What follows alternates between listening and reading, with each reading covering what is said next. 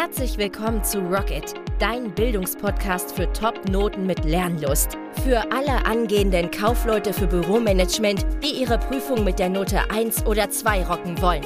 Egal ob informationstechnisches Büromanagement, Kundenbeziehungsprozesse, Wirtschafts-, Sozialkunde oder Fachgespräche. In den einzelnen Podcast-Folgen leitet dich der Grips-Coach Schritt für Schritt durch den Prüfungsrock'n'Roll-Dschungel, damit du dich entspannt fit machen kannst für deine Abschlussprüfung. Also packen wir es an. Rocket!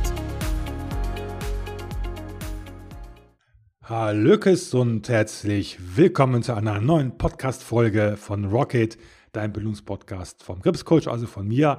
Und äh, heute werden wir uns anschauen, zehn Prüfungsfragen zur Wirtschafts- und Sozialkunde und warum du Wieso keinesfalls unterschätzen solltest. Schön, dass du wieder eingeschaltet hast. Und die Frage an dich, wie sieht es denn aus bei dir? Unterschätzt du Wieso? Denkst du, ach, gar kein Problem für mich, das mache ich mit links? Äh, äh, äh, äh, äh. Mach diesen Fehler nicht. Du weißt ja, nur ca. ja, 69 Punkte oder weniger werden durchschnittlich geholt im Fach Wieso. Du kannst das ja einschauen, die Statistik unter pes.iak.de. Da sind die Statistiken und läppische 69 Punkte werden so durchschnittlich erreicht, zum Beispiel in der Sommerprüfung 2020. Auch in der Winterprüfung 2021 wurden nur so wenige Prü äh, Punkte gerockt in Wieso. Und durch ein super Ergebnis also über 90 Punkte in Viso, kannst du auch eine bessere Gesamtnote schaffen. Demzufolge pass jetzt auf, damit du da nichts verpasst und maximale Punkte rockst in Wirtschafts- und Sozialkunde. So, und du weißt ja, dass dieser Podcast für zukünftige Challenger gedacht ist. Ich möchte dich als Challenger gewinnen. Die Challenge 2.0, der Verkauf ist beendet. Erst wieder im nächsten Jahr geht es los am 01.01.2022 für die Gripscall Challenge 3.0. Mein Tipp ist, dich jetzt in die Warteliste einzutragen unter challenge-warteliste.gripscoachtv.de challenge-warteliste.gripscoachtv.de weil nur die Wartelisten Eintrager von, äh, einen, von drei Boni profitieren, sei es 60% Preisnachlass für die ersten Kunden auf der Warteliste, sei es ähm, weitere zwei Boni wie ein extra Prüfungstraining als auch ein Workbook mit 100 Prüfungsaufgaben. Also trag dich jetzt ein um davon zu profitieren. Wenn du jetzt bald Prüfung hast und die Challenge kommt für dich noch nicht in Frage, habe ich dir unten drunter einen Alternativkurs verlinkt. Das ist ein Videokurs Fit für Teil 2. Ist nicht die Challenge, aber auch praktisch für dich, wenn du die Prüfung rocken willst. So, das dazu. Fangen wir mal an mit Wirtschafts- und Sozialkunde. Da habe ich einige Sachen für dich vorbereitet. Du darfst gespannt sein. Und auch wieder gilt hier, mach mit. Gerne mal ab und zu den Podcast pausieren, um auf meine Fragen zu antworten, damit du einfach mehr davon hast. Denn wenn du nur zuhörst, wirst du nicht so gut davon profitieren, als wenn du wirklich richtig mitmachst. So, was immer wichtiger wird, ist der Umweltschutz in den Prüfungen halt. Ne? Weil ähm, wenn wir so weitermachen wie bisher, dann sieht es nicht gut aus. Und genau das findet Niederschlag in den Prüfungen halt, dass immer mehr Umweltschutz auch hier abgefragt wird. Deswegen die Frage an dich, nimm mir doch einfach mal die Prinzipien des Umweltschutzes. Dein Einsatz? Super, genau. Vorsorgeprinzip, Verursacherprinzip, Gemeinlastprinzip und Zukunftsprinzip. So, jetzt schaue ich mal, dass ich dir auch mal erkläre, was es ist. Also Vorsorgeprinzip ist die Abfallvermeidung vor Beseitigung. Also was nicht existiert, muss auch nicht beseitigt werden. Also vermeiden das Ganze. Dann Verursacherprinzip bedeutet, Verursacher haftet für Kosten. Der, der Müll in den Fluss kippt, darf auch dann dafür aufkommen, diesen Abfall, diesen Dreck zu beseitigen. Völlig klar. Dann das Gemeinlastprinzip, auch da steckt bereits wieder die Antwort im Wort verborgen. Wenn kein Verursacher ermittelbar ist, dann haftet erst die Solidargemeinschaft, also die Allgemeinheit, zum Beispiel der Steuerzahler. Und Zukunftsprinzip bedeutet Erschließung umweltverträglicher Wachstumschancen. Dass wir also schauen, was können wir tun, mit welchen Technologien können wir zukünftig die Umwelt besser schonen, besser schützen.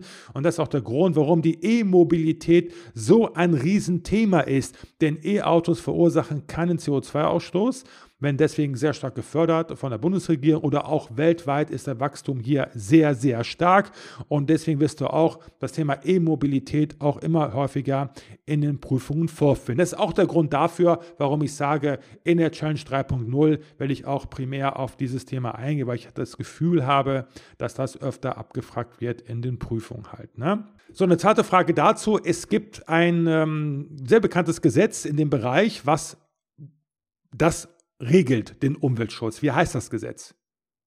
Genau, Kreislauf, Wirtschafts- und Abfallgesetz. Super, sehr gut.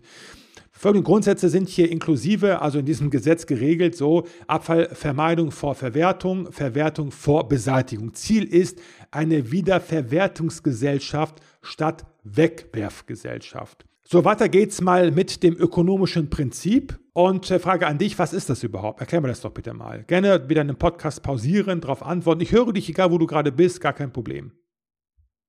Hm? Super, klasse. Nochmal für alle nennt sich auch Rationalprinzip. Rational von Ratio gleich Vernunft. Ziel ist, mit knappen Gütern eine bestmögliche Befriedigung der Bedürfnisse zu erzielen. Betrifft alle Wirtschaftssubjekte wie Unternehmen und auch private Haushalte. Weil klar, Luft ist unbegrenzt, sage ich mal. Wasser auch, zumindest Meerwasser ist unbegrenzt.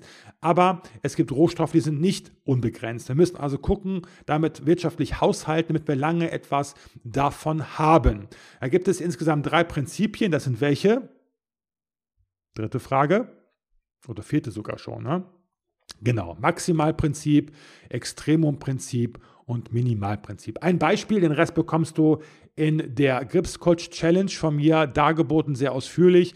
Maximalprinzip bedeutet, mit gegebenen Mitteln maximalen Erfolg erzielen. Das heißt, fester Input, und maximaler Output. Beispiel, mit 10.000 Euro Werbebudget soll so viel Umsatz wie möglich gemacht werden oder mit 100 Euro so viele Lebensmittel wie möglich eingekauft werden können oder eingekauft werden. Ne?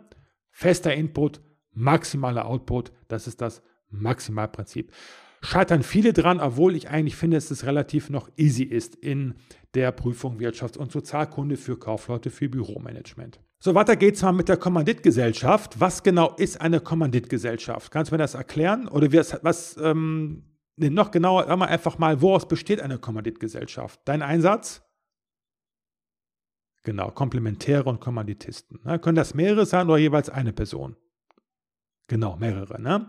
Also mindestens ein Komplementär und mindestens ein Kommanditist. Der Komplementär ist der Vollhafter und der Kommanditist ist ein Teilhafter. Weiter geht's mit den Vorteilen der KG. Nehmen wir bitte mal so ein paar Vorteile der Kommanditgesellschaft. Mhm. Ich höre, ja, super, genau. Ist perfekt für Familienunternehmen. Der Vater konnte komplementär sein, die Mutter und die Kinder die Kommanditisten. Erhöhung der Einkapitalbasis durch Aufnahme von Kommanditisten ist sehr, sehr einfach möglich. Dann hast du mehr Einkapital, weil es auch wirklich einfach ist, dadurch halt mehr Einkapital zu bekommen und damit eine höhere Kreditwürdigkeit.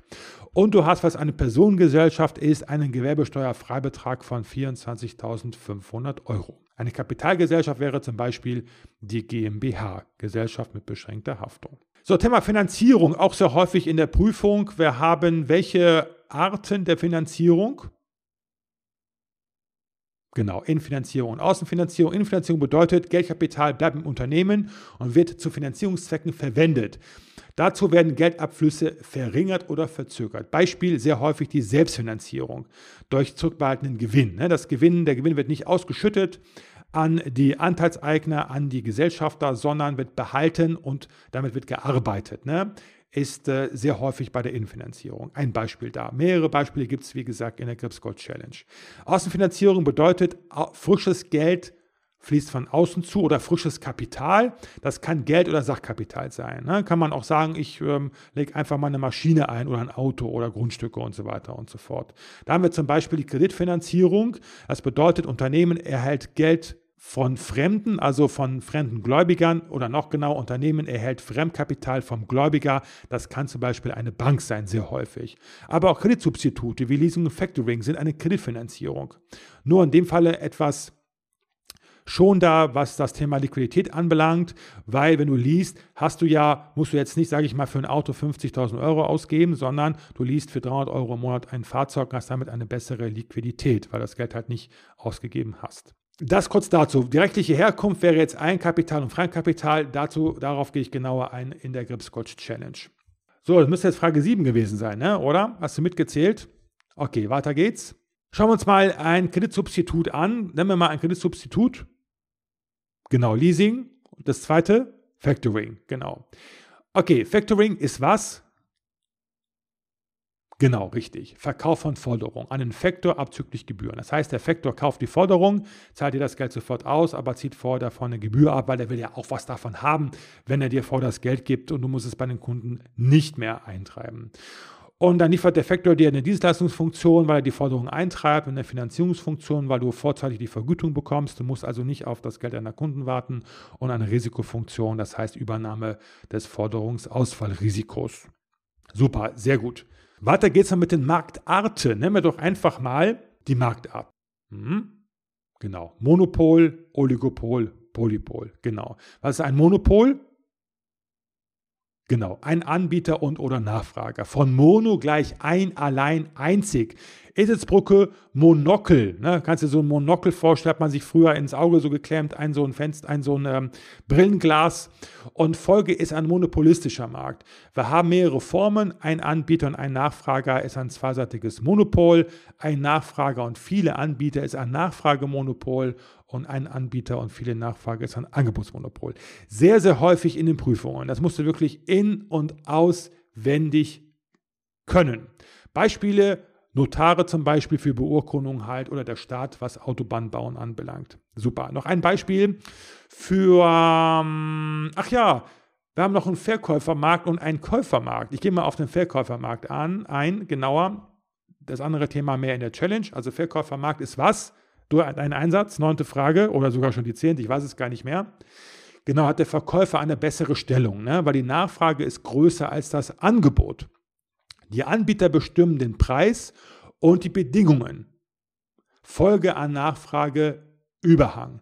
Gründe können sein Krieg, ne, also ein Mangel, Fehlentwicklung wie Importverbote, Produktionseinschränkungen etc. pp. und auch Katastrophen. Das auch der Grund für die Hamsterkäufe in der Corona-Pandemie, weil viele Menschen dachten, es kommt zu einem Verkäufermarkt, ist aber nicht passiert. Ne? Und viele Dinge, wo, vor denen wir Angst haben, die passieren überhaupt gar nicht, wie du weißt. Auch da ein Tipp am Rande, Sorge ich nicht lebe von Dale Carnegie, ein sehr mächtiges Buch, wenn es darum geht, die eigenen Ängste zu überwinden. So, das waren die zehn Fragen. Ich könnte noch locker dir weitere 100 stellen oder noch mehr mit dir durchsprechen, aber dafür ist das ja nicht gemacht, der Podcast. Dafür ist die Challenge da. Also gönn dir die Challenge, pack dich auf die Warteliste. Unterhalb der Caption ist entsprechend die Verlinkung oder du holst dir direkt einen Videokurs Fit für Teil 2. Das ist zwar nur die zweite Klasse, ein VW Golf. Die Challenge ist ein Porsche, die erste Klasse. Aber wenn du das, äh, die Prüfung jetzt noch vor dir hast, die Challenge ist nicht mehr käuflich, dann ist das eine Alternative. So, das nächste Mal geht es dann um die Buchführung. Da schauen wir uns auch die zehn häufigsten Prüfungsfragen, Prüfungsaufgaben an. Bis dahin wünsche ich dir alles Gute und viel Erfolg. Rocket!